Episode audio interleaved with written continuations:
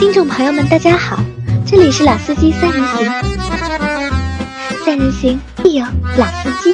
Hello，大家好，欢迎收听老司机三人行，我是杨磊大家好，我是老倪。啊。今天我是和老倪两个人啊，给大家做节目。那我们这个星期啊，因为周中的时时候啊，事情比较多，特别是老周最近比较忙，对吧？也一直在办公室有活了，啊，有活了，对吧？我也比较忙，但没有去上班，他找了个兼职，对吧？也也不错。呃我觉得其实就是人到人到中年啊，到这个岁数，对吧？因为老周四十了嘛，对吧？那么他说他现在也没有正式的工作，但是能够找了一份就是收入还不错的就是兼职，啊，这也算一种就是比较轻松的活法。那所以我们这个星期啊，就节目就一直没有录。而再再加上我呢，这个星期事情也比较多，对吧？在办公时间也比较少。那正好今天是星期五嘛，那老倪正好也在我们办公室。那我说咱们把就是周一的那期节目啊，就是端午看车记的那期节目的下集啊，给录掉，对吧？又看了什么车呀？在上次的话，就是咱们先把就是端午那几天就看车的，其实还没有说完嘛，对吧？上次我是说了，我去看了就是那个福特的锐际，嗯，对吧？还有那个福特的金牛座，金牛座凯迪拉克的 CT 五和五 CT 四，四，对吧？但其实那几台车就是看完之后啊，都没有就是想买的这个意愿，欲望都没有，或者是非常想买，这个欲望都没有，对吧？只有那个金牛座，嗯。是那么有让我在店里的时候啊，是有那么一点冲动，想是想要订这个车的。但是后来因为在朋友圈或者在群里面聊天的时候啊，就是好像就是十个小伙伴对吧，九个半的小伙伴都是都在反对啊，反对嘛，都不建议买这个车对吧？可以和我说，就是说出很多这种车，这个不是，那个不是，对吧？那所以就是说了多了之后，对吧？那也对这个车兴趣也就不大了嘛。因为在上集的话就说了这几台，其实我在端午的就是假期里面，我后面还去看了几台车。那我们后来就是端午那天我是看了这几台嘛，在端午的第二天我去看了，就是我一直想买的一个就是 MPV。因为我现在在开的是宝骏七三零嘛，对吧？它算一个就是家用的 MPV，或者算一个就是农村的 MPV，对吧？但算一个 MPV，因为是二加二加三的这个布局的一个座座椅的这个布局。那其实这样的一个座椅的布局或者这样的一个座位数啊，对我家来说还是非常有用的。很实用。啊，因为我本身就是一个就是二胎的家庭，对吧？我有两个孩子，对吧？然后我和我的就是丈母娘住在一起，那有时候我们出行啊，再加上家里其他人的话，那五座车对我们来说肯定是不够的。不够，嗯而且加上这几年，就近三年来，就是开了这个就是宝骏七三零这台车，我快了开了到今年十月的话，就要开到三年了。其实这样的一台车，在实际的在生活的过程当中啊，说实话，真的是能够带来就是很多的就是生活的便利和一些就是越级的这个舒适性。嗯，那这个当中，我觉得比较重要的是什么？就是越级的这个舒适性。你看宝骏七三零这个车，对吧？才十万块钱，当年买来才十万块钱，顶配。呃，顶配的，但呃但其实这个只是在它那个车型里面顶配，就是配置也不是很高，只是该有的那些东西都有，其实也不算很高级的一台车。但它的这个舒适性啊，我觉得这台车的一个乘坐的舒适性，就是要高于它这个十万块钱的售价。那我可能觉得这个很大的程度啊，取决于它的这个就是座椅的这个布局。布局和这个车的一个空间。因为我们在上次去松阳的时候，我们在做那个老司机走四方的那个过程当中，就是老倪开着他的那个 RDX 嘛，对吧？我是坐在这台车的后排，因为我在那在路上，我其实一直在抱怨嘛，对吧？我说应该把我的宝骏 七三零跑开出来啊，应该是把这台车开出来。因为其实坐第二排的话，就说实话，我认为就坐在第二排，可能就是不管是轿车也好，还是 SUV 也好，嗯那可能就坐坐在第二排感觉都没有，就是坐在一台就是有 MPV 里面，带有就是独立座椅的对 MPV 的第二排，对来的那么舒服。对，这是一定的。因为老倪那台车要四十多万了，其实老倪那台车是好车，但是我坐在第二排，因为时间比较长嘛，我们开了大概有五六个小时，对吧？坐的时时间比较长的，我觉得哎，坐在这样的一个第二排就不太舒服。嗯，那在这个时候呢，其实我是很怀念，对吧？我的那台就是宝骏七宝骏730啊，我想老倪开我的宝骏七三零的，让我享受一下我坐在第二排的这个感受，那这个应该是非常舒服的。啊，这个我要辩解一下啊，就是说，呃，第一个，呃，我同意杨磊前面说的，就是关于独立座位啊和我们说的传统座位的这种大牌的座位，肯定是不一样的。那另外一台，另外一个呢，就是我那台车呢，其实它座位是比较平的，嗯，没有太多的那种陷入感，对吧？不是像有一些，比如说轿车啊，它的角度比较倾斜，你坐在里面呢，完全是一个。有点半躺的这个姿势陷入在里面的。那么我这台车呢，其实是比较平的，而且呢，座椅后背又不能调节，座椅也平，然后靠背呢相对角度也比较直。就是说，呃，靠背直倒还好，那最主要还是座椅比较平，就是你坐在上面，其实没有一个独立座椅的这种陷入感了，这个是肯定不行的，对吧？肯定不如这个这个我们说的 MPV 的。那么至于空间大小呢，其实我认为是。够用了啊！那最主要是老秦坐在前面，他把那个位置推得很后面，他脚伸得很直，所以杨磊后面会比较局促一点。啊，这个得怪老秦啊。好，啊，那其实我对我来说，就是 MPV 啊，在家里面用，嗯，还是非常实用或者是非常重要的嘛。因为我也在之前和大家在聊的时候说要换车，对吧？可能首选的话，就是还是会换一台。MPV，但老倪意思就是说，哎，你怎么还换 MPV 对吧？你这个宝骏七三零这个还没有开够嘛，对吧？对，不是，我是说呢，就是因为你你上次在聊的说呢，你准备买两台车，嗯，那我就想你在买两台的车的时候，我就觉得你可能要把它分成一台轿车或者一台 SUV，对吧？而没有去想过，你可能会买一台轿车或者哎再买一台 MPV。那么当然，因为你那台七三零也在嘛，对吧？那么呃，怎么说呢？其实。呃，宝骏七三零也好，或者说我们其实，在去年的时候，我们其实试过蛮多的家庭用的这个小 MPV 的，对吧？G M 六啊，什么我们都试过。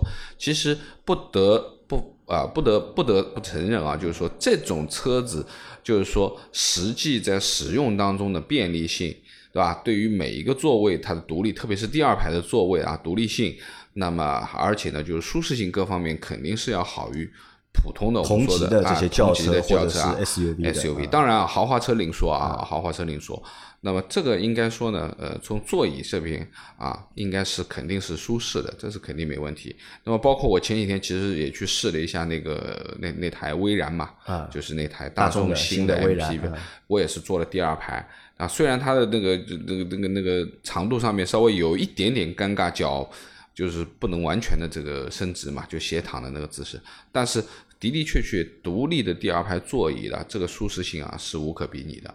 这个我觉得是非常重要的啊。因为想把就是宝骏七三零换掉的有几个原因嘛，一是因为这台车开的时间也比较长了，已经开了三年，对吧？而且这台车呢，说实话就是乘坐的舒适性是 OK 的，但是对于驾驶者来说，对吧？其实比较普通，对吧？只能说这台车能够开。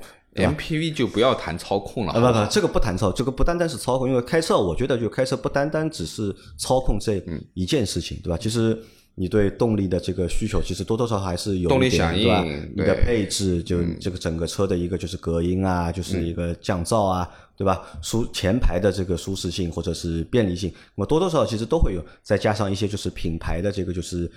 嗯，感觉品牌价值啊，品牌价值对开车你多多少会有一些感觉嘛，对吧？那其实也想过，就是在同级的，就是家用的 MPV 里面去换一个，就是比如说，因为像吉去年我们看过的吉利 GM 六，对吧？这些包括就是呃别克的 GL 六，GL 六其实都去啊宋 Pro，对吧？其实我们都去看过。这些车对吧？而且这些车从从单从动力角度来说的话，其实是要优于我现在开的这台七三零的宝骏七三零。对，因为七三零还是个 AMT 啊。对，不管是动力，再加上一些就是呃现代化的配置，对吧？现代化的配置的话，就是高科技配置啊，高科技的配置。那可能这些车会比宝骏七三零来的更多，或者是更好，而且售价其实也不怎么贵。对吧？其实也就在十二万到十四万，对吧？或者十五万之间，因为现在其实已经没有十五万的车了，都是优惠下来，对吧？都优惠下来。像我们之前看的那个吉利的嘉际，嘉际现在才多少钱？十三万多。十三万多，对吧？当时就是他要叫到就是十四万八的车，现在也就卖十三万出头一点，对吧？其实价格也都是比较实惠的。但我们是在过开的过程当中，或者在试驾的过程当中，就给我的一个体会是什么呢？给我的一个体会，最大一个体会就是，好像这些车啊，就是。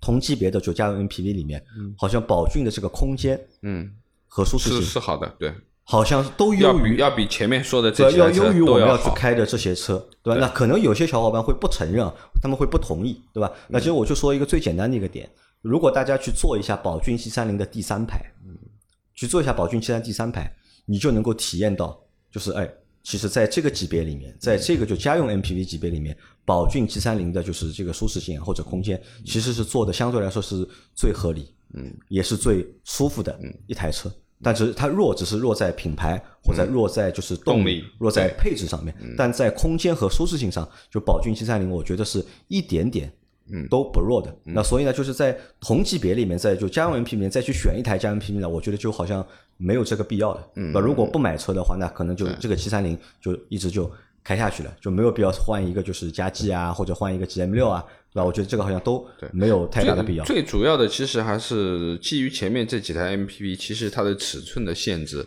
那么包括第三排的这个乘坐空间也好，包括最终的这个行李箱的这个空间也好，那么应该说是绝对是不如七三零的啊。这个呢，说实话，七三零。呃，特别是现在我们二三线城市可能会看到更多啊，更多。特别是我前几天呃有一个朋友也在说，就是比如说四川啊、云南啊那边很多这种呃开客栈的啊，开客栈的，那么很多买买一个七三零，接接人，接接人，拉拉东西，跑跑，哎，都挺好的。而且呢，很多车子好像呃。就就就蛮，我们这么讲吧，就应该说蛮精糙的这个车子，对吧？也不是毛病很多啊，因为应该这么说吧，其实杨磊这台车开了三年，你说他进修理厂进过吗？进过的，是吧？基本上是撞掉进修理厂啊，就撞就换过一个反光镜啊，就换了个反光镜，其他基本上没有任何的毛病，其他没有问题。对，那么说明说呢，其实从质量上面来讲，但最近好像悬挂坏掉了，好像 避震好像坏掉了，避震坏掉了，避震好像看看漏油了吧，是不是？呃，那么应该这么说呢，避震坏掉也很正常，因为这个这个本身这个就是避震啊，这些都是损耗的东西。那这个要怪我不好，因为这个阿 Q 之前一直说的嘛，说我看车开车啊，嗯，不看路。知道吧？啊，你就一直往坑里跳是吧？反正就是笔直开，随便地上有什么东西，不管是有坑对吧，还是有块石头对吧，都不会让。我说不是不让，晚上开车看不见。我说看不见，我只看得见前面，路上有什么我是看不见的嘛。嗯，有的时候呃，反正还是要看一下路况。对吧，好，那所以就是说下去啊，就是为什么去看那个 G M 八？那在家用 M P 里，如果再选的话，我觉得就意义不大的嘛。那如果要换的话，还是要换 M P V 的话，那可能还要再选就是。大一号的 MPV 啊，其实我们看大一号的 MPV 啊，给我们的选择其实也不多，对吧？就我们因为每年每个月我们都会报那个就是 MPV 的销量排行的嘛，对吧？你看排在前面的对吧？第一名的 G 二八，嗯，对吧？大的 MPV 对吧？G 二八是一个老牌的，就是大的 MPV，对。然后呢，本田的奥德赛。和艾力绅，对对吧？那这两台车也算一个，就是你其实这两台车，我觉得算一个，就是比较适合家用的大 MPV，因为它这两台车车长都不长，四米八几，对吧？四米九不到，对吧？这个车其实用在家里面的话，我觉得是最适合的一个尺寸。对，相较 G 幺八的，因为 G 幺八就太大了嘛，G 幺八还是四米五二，然后么五米二，五米多了，要五米二十多，对吧？其实这个车还是比较大的，对吧？那还有什么可以选的？就大通的。G 幺零或者是 G 二零，但这个车呢，我觉得就是也太大，也比较大，对吧？那还有剩下就是一个 G M 八了，对吧？G M 八的话，目前是它的尺寸是五米嘛，就五米出头那么一点点，对吧？那么其实。我们在和阿 Q 在去年的节目里面好像也去年不是开过一次对，也做过这个车的测评。嗯，我有一个朋友，他买了一台这个车，我们把这个车借过来，我们做了音频节目，我们也做了就是视频的节目。那当时在开这台车的过程当中，其实我对这台车还是留下了比较不错的印象。那除了这台车就味道比较大，嗯，就味道找我没车内的这个味道比较大。那其他的话，可能这个车对我来说。哦，我觉得都比较满意。那所以底盘的路感各方面都还不错，动力对吧？座椅的这个舒适性对吧？那个就不是单单舒适了。我我陪你去过一次，那个车就是我觉得比较，就那个座椅第二排座椅就比较高级，它是独立的，就是航空座椅的，嗯，对吧？那所以我和我老婆就我说我们咱们去看一下这个车，因为那个车之前是二点零 T 六 AT 好像是，嗯，现在通通升级到了就二零一九年年底的时候。通通升级到了就是二点零 T 的一个高功率，然后呢换了就是爱信的就是八 AT，八 AT，那其实，在动力总成上面来说，这一套动力总成是不错的。那光看数据来说是不错的。那我说我们去看一下这个车，那当时就带着我的老婆啊和女儿还有儿子去到了就是广汽的就是 4S 店，就看了这台车。那当时就很简单嘛，就我说你们也不要多说，对吧？坐上去自己感觉一下，就自己坐上去嘛，对吧？那那个车因为有电动的那个移门，对吧？因为我觉得 MPV 啊，对吧？如果有一个移门的话，对吧？这是一件就是很有仪式感的事情，很有仪式感的事。因为我我以前一直纠结，就我不买小的 MPV，还不想再换小 MPV，还有一个原因就是在于这里，对吧？大部分都是开门啊，都是开门，不是滑门，对。那我觉得如果有一个移门的话，对吧？那这个仪式感，对对吧？会更强，或者感觉会更好，更好一点。对，因为特别是移门其实有移门的优点的。嗯，在一些就是比较紧张的停车位的时候啊，对吧？你因为开门的话，可能车要门要碰到边上的车，如果移门的话，就不会受这个就是空间的限制。对，这是第一点。第二点呢，因为你想三排的车嘛，嗯，就有三排座位的车嘛，那么总要有人要钻到那个就是。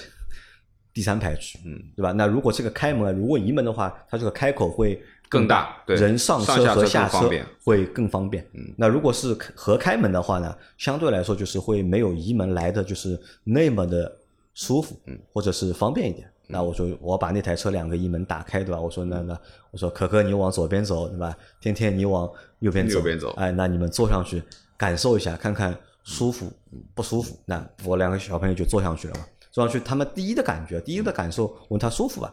我儿子和我说了一句话，他说：“哎，这个车不是和我们家的车一样的吗？不是？”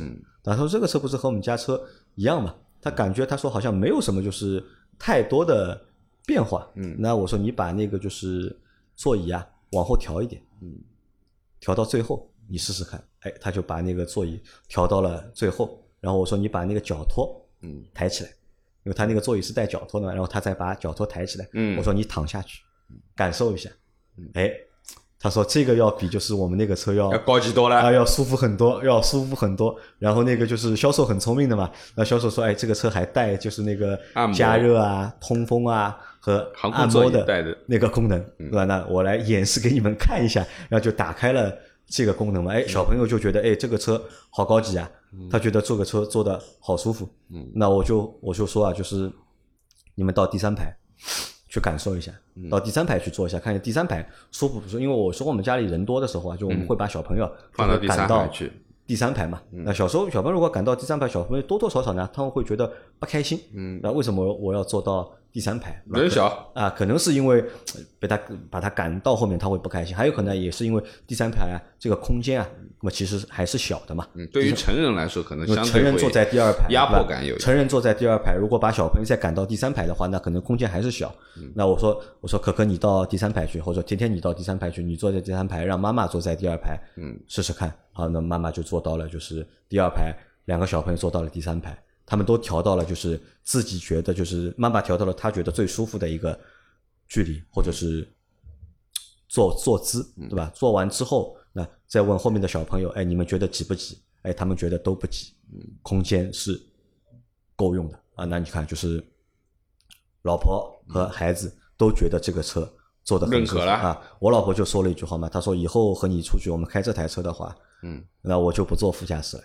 嗯，那我坐，我坐第二排，你就一个人在前面做司机吧。嗯，然后那这个车其实那天我们没有去试驾这台车，因为之前我开过这台车了已经，但我开的还是它那个三二零的那个版本，它现在都是叫三九零，就它那个功率高功率变高了嘛，高功率了嘛，功率变高，它那个扭矩可以达到就是三百九，然后马力的话好像是二百五十多吧，二百二百五十多马力，三百九十的一个扭矩，那这个数据要比之前那个。那台三二零的要好，嗯，那我相信就是在动力上肯定是有提升，但我对动力其实这个二点零 T 对我来说啊绰绰有余了，哪怕就是拿一个老的，它那套动力总成给我开的话，我觉得也是绰绰有余。就是我对这个东西的要求啊，其实并没有对比就没有伤害啊，和你七三零比一比啊，和七三零没法比的嘛，对。对吧？我七三零那个扭矩才多少？才二百三还是二百二？就其实非常小嘛，那个扭矩。那再加上这个车还有一个亮点在哪里？我觉得就是这个车做的比较简单，就它的一个内饰，它内饰做的比较简单，嗯，干净，对吧？虽然一个车只卖就是二十多万嘛，它现在是好像是从十七万开始，十七万九开始，十七万九、十九万九，然后二十一万九、二十三万、二十三万两千八，再加一个就是二十五万的，二十五万是顶配的，顶配的一个顶配的一个车型，对吧？它其实。顶就封顶的一个价格也就在二十五万还是二十六万，我忘了，好像。因为现在的话，它是有一万块钱的优惠，那我就在考虑，呢我如果我买的话，那可能我会选择一个就是二十二万左右的一个版本。嗯，那我我会选它那个就是二十三万两千八的那个版本。就是次顶配，哎，次顶配，对吧？它可以优惠，就是那个一万块钱嘛。因为它和顶配的差别在哪里呢？它没有那个主动安全和驾驶辅助。那这是这台车就是比较可惜的一个点。就如果你要买它带主动安全和驾驶辅助的话，就是呃两万不够要加三万。那么优惠了一万？啊，优惠之后对吧？对优惠之后的话加加两万块嘛，对吧？那么这个是只有它在顶配上面才有，因为它顶配和次顶配就差就差一个是差这个东西差了，还差一个就是音响不一样。三六零，呃，三六零它也有，三六零就是次顶配上面其实也是带了，已经有了，有了。然后还差一个就是自动泊车。那其实后两个选项对我来说都不太重要，只是前面那个选项我是一直想要的嘛。因为其实你想 MPV 嘛，比较适合跑一下长途，长途吧？那如果在长途过程当中有驾驶辅助功能的话，嗯，那对。这个长途驾驶来说的话，会更轻松，很更更就是简单一点。呃，但是由于受这个预算的限制呢，我觉得这个车买顶配的话，好像多多少少有点不太合算或者不太划算。那所以我会选一个就是二十三万两千八的那个版本。那其实那天看的时候就是没有决定要订这个车，但其实我们在现在在录节目的时候啊，那这个车其实我已经订好了已经。就我已经定了，就是这台车。那在这里，我们再说一下，为什么就是最终选了这台车，没有选就是其他的几个选项，比如说我们前面说到的 G 二八和就是奥德赛。嗯，那 G 二八的话，因为 G 二八其实也改款了，嗯，它也换代了嘛，不是改是换代，对吧？也上了那个就是二点零 T 九 AT，嗯，就是那这套动力总成放在 G 二八上面的话，就是我觉得这个车啊完美了，就真的就完美了，就加上就是新的就内饰的风格，对吧？一些新的功能上去之后，这台 G 二八，我觉得是这一代的 G 二八，真的是我觉得在所有的就是 MPV 里面，不管是你比尺寸，还是比动力，还是比配置，那这台 G 二八就新的这这一代的 G 二八是最强的一款 MPV。那么但是问题在哪里呢？太贵了，卖的太贵。它的那个 G 八要买到一些舒适配置的话，那要三十几。它那个入门的版本，它又分两个版本吧，一个是有独立悬架的，还有个是没有独立悬架的。就便宜的那个是不带独立悬架那个版本，它是二十三万就能入门了，就二十三万多入门，然后大概有也有个一万块钱左右的优惠优惠。但是呢，那个车呢太素了，什么都没有。花五万块改吗？按照老周的讲法吗？就没有天窗，没有电动移门，移门就这个没有。那个乞丐版嘛，啊，对吧？乞丐版就比较素。然后那天我去看了店里面看了之后，我觉得如果我买这个版本的话，就买这个就非独立悬架的版本。如果买到家里能够用或者我觉得能够舒服的话，嗯，那可能要买到就二十七万多的那个版本，二十七万九的那个版本。那这个产版本才我觉得到二十七万九，我和你说到二十七万九才达到一个什么水平？才达到一个和我宝骏七三零同配置的同配置的这个水平。那可想而知，它的这个配置啊，相对来说还是比较弱的，对吧？但这它有好的配置，但它好的配置是比较贵的。对。那我看的中的就好的配置啊，就是它的那个 ES 的那个版本，对吧？要三十二万，对吧？三十二万起的那个版本。那这个的话，我觉得这个是我看得中，但是呢，太贵。嗯，就超了十万块钱，超了十万块钱预算，对吧？这个就是我觉得，嗯，因为我要买两台车嘛，我我再要在四十万的预算里面，我要选两台车，那 G L 八。那就放弃了，就不能选。再加上尺寸，嗯，还是偏大。嗯，看了一下我家的停车位，嗯，要停这个车，我觉得蛮累的，有点吃力的。就倒车会觉得会比较累，而且我老婆就觉得，她说这个车我肯定不要开。她说 G M 八的话，她觉得她开一下问题不大，但 G L 八其实也没差多少。她觉得她会有心理的这个阴影，或者是心理的这个障碍。其实看起来应该是没有什么太大的差距嘛。嗯。那 G 幺八就放弃了，就不选。那还有一个呢，就是一直之前在考虑的奥德赛，嗯，的混动的奥德赛，嗯，对吧？混动奥德赛呢，就是最终放弃的一个原因啊，还是预算，嗯，价格啊，价格太贵。我看得中的那个版本三十万，二十七万九，对吧？二十七万九，对吧？二十七万九，然后你落地的话，再加乱七八糟的钱，就是这台车落地三十万，就还是就是超过了就是我的这个嗯。预算，但奥德赛这个车保值率啊，我想说一下，嗯，太高了，嗯，我本来考虑什么，就是如果预算有限，买一台二手的嗯，奥德赛。奥德赛，我去网上查了一一下，很贵，就大家可以想象一下，一台三年车龄，就公里数在六万左右的奥德赛，就三年车龄，一年开两万公里嘛，三年车龄六万公里左右的奥德赛，卖多少钱？还不是顶配的版本啊，只是一个就是大概就是乞丐版上面一个版本，豪华版，对吧猜一下要卖多少钱？新车当年的新车二十五万左右，就当年的新车二十五万左右，三年过后，这个车开了六万公里了，对吧？卖多少钱？打七折差不多，打七折啊？嗯七折都没有。打八折啊，就是等于说二十五万的车二十万还要现，在卖不是二十万，二十三万，不可能吧？二十五万卖二十三万，开三三年啊，三年，三年的车，就奥德赛三年的奥德赛，不管是奥艾力绅还是奥德赛，公里数在五万到六万之间的，二手车商的报价那就是那就是二打十三万，那就是打九折了。那这个打九折，但这个当中它价格对这个残值率那么高啊，有一个有一个原因的，嗯是因为什么呢？现在的奥德赛它没有就是燃油版本了，嗯，纯燃油版本它是没有的，它现在都是混动的，混动对，而且因为它是现在要满足那个就是国六的那个排放嘛，嗯。它就是全部都是混动的，对，都是混动，它没有那个就是之前那个版，因为之前那个版本身是就售价2.4的。相对来说比较低嘛。那如果新车如果还有卖这个价格的话，那我相信肯定大家不会去买这个二手车，对吧？只差就是两万块钱，对吧？两万多块钱，那我情愿我多付个就是两万多块钱的购置税，嗯再多付购置税，对吧？我要去买一个新车，但他现在没有嘛，因为现在奥德赛很牛气的，它现在因为它有好几个版本，但它最便它乞丐版和就是乞丐版入门那个版本，它都不出的，这个车是没有的。它入门就是二十五万多还是二十七万多的，那你下面就给你们看一看啊，啊，下面就只是给你看一看嘛。那这个就导致就是它的这个二手车啊，它的二手车的这个残值率啊会非常的高，那价格会非常高。二手车因为很大一部分的价格的因素，其实取决于同款的新车，啊，它到底卖多少钱。对，如果这个同款的新车它折扣力度比较大的话，那其实这个二手车很多人就不会去选了嘛，对吧？就去买新选车了嘛。新车了嘛。所以说，其实还是看新车的这个这个销售价和优惠价啊。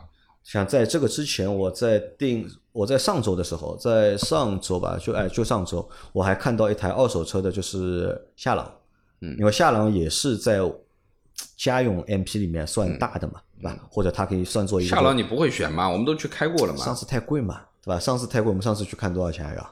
二十八万，没有那么贵吧？二十28三万多嘛。二十八。就是我们上次看那个版本是高配的那个是。高配那个版本，低配是28 22万低配的那个二十三嘛，对。低配的是二十三，高配的那个是二十八嘛，对，但是那个车说实话，我们去开了一圈，的的确确啊操控性可以的我觉得。绝对是没问题的。大众的这个动力啊，包括呃这个车我们底盘之前我也瞄过的，嗯。全铝的底盘啊，也就是说它的操控性能，我认为可能在 MPV 这里面算是一个比较牛的存在了。那么，但是最主要的就是大众的这个凳子啊，内饰旧，啊，然后内饰我们就不说了，因为大众就是大众风嘛，基本上就这个样子，对吧？你也看不出任何的豪华，反正塑料件嘛也很多，看上去皮子呢也粗粗糙糙的，也不是很细节。那么最主要的问题其实还是它的凳子，因为这个凳子的尺寸实在太太小小，对吧？这个这个特别是第二排，因为它都是那个那个独立的那个三个座椅，那完完全全 就像一个小马扎一样，就是它那个座椅的那个尺寸就是方方正正的一个方凳子，大家去想一下。那么你这样的一个一个座椅的话，准确的讲，你长途乘坐，再加上本身这个车还有一些操控性，它的避震也相对比较硬朗一点，啊，然后它的座椅又不是很柔软，也是很硬的一个风格，那我觉得。这舒适性个说实话，长途的舒适性就堪忧了。那如果说你只是在城市里面跑一跑，作为商务接接客人，短途坐个十分钟、二十分钟，对吧？或者半小时，那问题不大。但如果说你真的去跑长途，要跑个三五个小时的，那这样的一个小马扎，我觉得肯定是不有点累的，舒适的，啊，有点累。肯定是不但舒适。上周我看到二手车市场上有一台这个车，一七年九月份的，嗯，就一七年九月份，那到现在的话就是等于三年，嗯三年还不到三点六万公里，嗯，它卖多少钱？你猜猜看？我估计打六折差不多了。十七万，是一个高配的一个高配啊那二十七万变十七了啊，十七万，对吧？可想而知，这个车的残值率啊，其实呃，这个肯定没有办法和？没有办法和和本田去比和奥德赛是这个是完全没法比的嘛。但是也还可以，但那个个但是十十七万这个价格，我觉得蛮吸引的，对吧？三年不到的车，对吧？三点三点六万公里，对吧？只卖十七万，对吧？这个价格还是而且是一台就是很罕见的红颜色的，嗯，因为这个车黑的多，红的比较少，又是一台很罕见的红色，酒红色的，我觉得蛮好看的，哎，我就想，哎，这个车我可以考虑一下，嗯，但是。我就让我就抄了那个车的那个车架号，嗯车车架号和那个发动机号，然后去查了这个车的一个就是保养的记录和事故的记录，没有没有任何的记录，嗯就没有任何的就是维修记录，那说明这台车的车况啊嗯是 OK 的，嗯对吧？那个时候我就在纠结嘛，哎，到底要不要买这个车？那我想再比一比，再看一看，或者再和那个二手车上再磨一磨价格，再谈一谈，对吧？我想它再优惠个就是五千啊。或者再优惠个六千，再谈一谈，好吧？哎，但是很有意思啊，这个车，当我决定，我想算了，不磨了，对吧？我就买这个车吧，对吧？便宜一点，卖掉了，卖掉了，嗯，没有了啊。这个也是什么？我我也在考虑啊，就这个，可能我们如果在买二手车选择的过程当中啊，我们在想明白就下手啊，真的就是在选择二手车的过程当中，如果你想清楚了，如果你想清楚你想要这个车，这个价格你也能够接受的话，我觉得就及时出手。因为这个和新车是不一样的，因为新车呢是永远在那里的，对吧？新新车永远在那里，然后你可以等它降价，等它促销，等它有优惠活动。但是二手车市场就很奇怪的，嗯，对吧？可能一台车，对吧？放在那里放一年都没有人买，很有可能，也有可能一台车它上架两天或者三天，嗯，它就被卖掉了，嗯，对吧？所以如果在选择二手车的过程当中，如果你看中的话，那你就及时。下手，对吧？你也就不要再等了，对，也不要再那个再去再去和就是讨价还价，或者再去找同类似的车，因为这个就因为因为嘛都是一车一价嘛，对吧？一个是一车一价啊，另外一个呢就是如果说你已经前后左右都已经比过了，而且呢你也比较喜欢这台车，对吧？那么我觉得呃爽气一点，下手也不差个五千八千的，对吧？那么。可以尽快的去入手，因为的的确确啊，这也是我说吃一亏长一智吧。这个其实从买车卖车都是这样子啊，因为我之前我买卖车的时候，其实也是犯了这样的一个错误。对的啊，第一次因为犹豫了一下，对，第一次报价觉得还不够高，对，想再报一次，对，但没想到二手车报价是一次报的比一次对对，那么中间差了差不多有七千五这个样子，一年保险啊，一年一年保险的钱。那所以说呢，当时说实话。呃，就是你已经想明白要卖掉它的时候，就毫不犹豫，对吧？就一次性搞定就完了。那么另外呢，说一个插曲啊，其实这个买东西啊，当你选觉得喜欢的时候，其实就是应该比较爽气的下手。嗯。那因为杨磊知道我最近因为买了套房嘛，啊，其实在这个买房子的这个当中，也有两三套弯弯绕的那个事情，对的，是吧？就是其中有一套房，呃，那个时候是呃看的蛮不错的，标了一个很低的价格，价格也还好，但是我就。就稍微放了他一下，我就让房产公司我说你去往下谈，啊，谈到这个数，我们再谈这件事情。结果就隔了一天，第二天就是这个数就成交掉了，而且还低了五万。那就是，而且呢，我老婆回来就在说我，她说你哎什么怎么怎么的。我说第一个，我说我已经很久没有买房了，我说你要推到我上一次买房要二十年前，我说现在的这个这个斗争经验已经没有了，我说要重新梳理一遍。那我第二次再再再去选的时候，其实中间错过了两套房，都是因为价格上面的问题，来回扯了一扯，然后结果就被人家拿掉了嘛，都是蛮看得重的啊。所以说到第三套，我觉得看得中的房的时候，其实在价格上面，我觉得我是没有去太太多的去绕，我就直接下了。而且呢，杨磊也知道是一个很奇怪的价格，对吧？那么。呃，应该这么说，就是你既然已经买了，你喜欢了嘛，你就不要去啊。如果在大家的就是买二手车，如果在预算之内的话，如果在你的预算之内的话，你看得中这个产品或者看得中这个车的话，我觉得就及时下手，对，就不要等。所以我因为我前面说嘛，我买了两台车嘛，就我的预算是准备就是四十万，花四十万买两台车，对吧？还要买一台电动车，嗯，所以我的第二台的那个电动车其实我也定好了，嗯，我昨天付了定金了也，嗯，我就买了台二手车。我买了一台二手的，因为这个颜色非常少，就是我想要这个颜色，新车没有，而且这个车的价格和新车的价格只差了大概没有多少钱，差了大概也就一万块钱不到一点。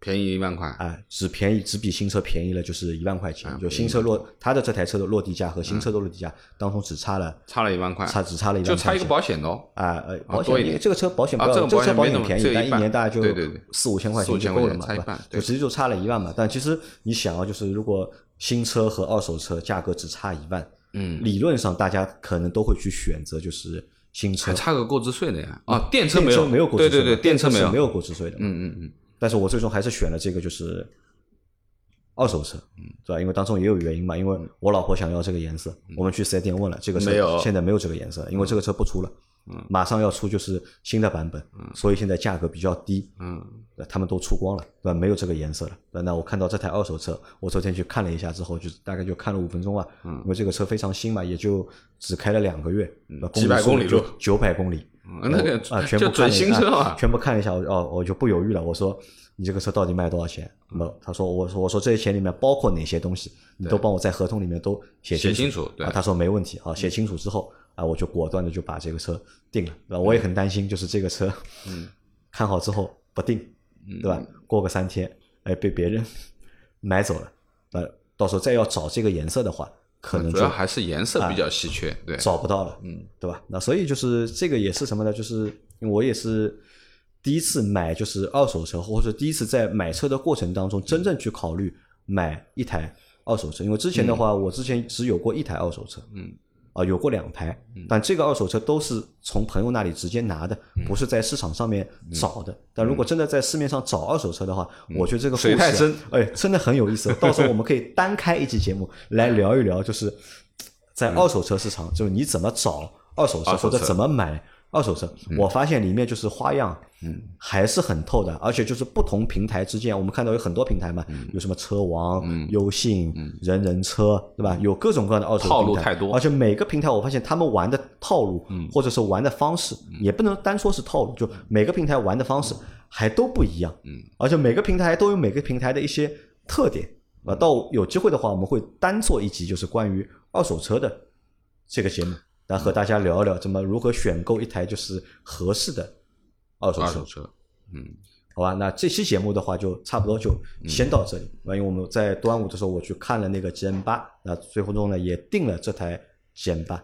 那这个车我估计要到，因为我定的那个配置它是次顶配，是没有现车的，全上海都没有现车。要等多久啊？要要等啊，等时间还蛮长的，可能要等三周以上。他和我说就还是至少要等三周嘛啊，三周至少要等三周。那这个其实你想啊，买一台国产车，对吧？国产车要你等三周，啊，其实这个等的时间还是蛮长的，好，其实还是蛮长的。到时候就是等这台车拿到之后，嗯。对吧？拿到之后，那么我们还会再来做一期，我会邀请老倪，嗯。邀请老周，对吧？我们来做一下我的这台车，开一下我的这台车，我们开出去玩一玩，嗯玩一玩。跑一个就是小长途，对吧？开完之后回来，那么我们来和大家就是详细的来介绍一下，呃 GM 八老司机走四方第二期啊，第二站。就是这台车啊，第二，站就是这台车。第二站的话，基本上就是宁波啊，第基本上就是宁波，就我们的宁波的白医生，对吧？你要做好这个就是接待的 准备工作。好，宁波海鲜哦。啊，哦，宁波海鲜，对吧？宁波海鲜，好，那这个就是八啊，就这个样子了，反正就定好了嘛。到时候大家也来，让你们几个来评一下，就是我买这台车，嗯，到底合算不合算，或者是理智不理智，或者理性不理不理性，因为阿 Q 和就是阿 Q 觉得呢，我买这台车，他觉得还是不够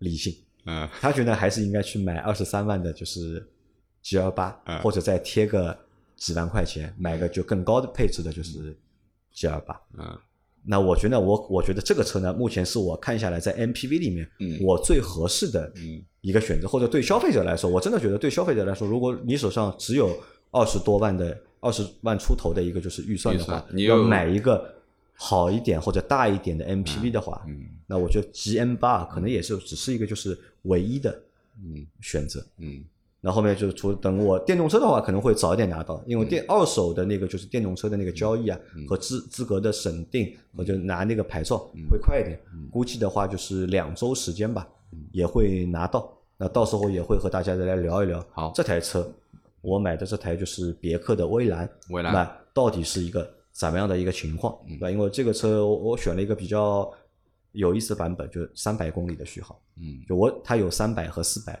两个版本。嗯那我选择了一个就是三百的一个版本。嗯市区通勤了啊，有人觉得好像少了点少了点，他觉得这个车有四百，你为什么不选四百，而选一个三百？那到时候我们来在做这这辆车节目的时候，这台车节目的时候，我来和大家讲一下，那为什么我选了一个三百，而是不选四百，或者去选就是其他有五百公里续航的车？好的，好吧，那这期节目就先到这里，感谢大家的收听，我们下期再见，好，拜。拜拜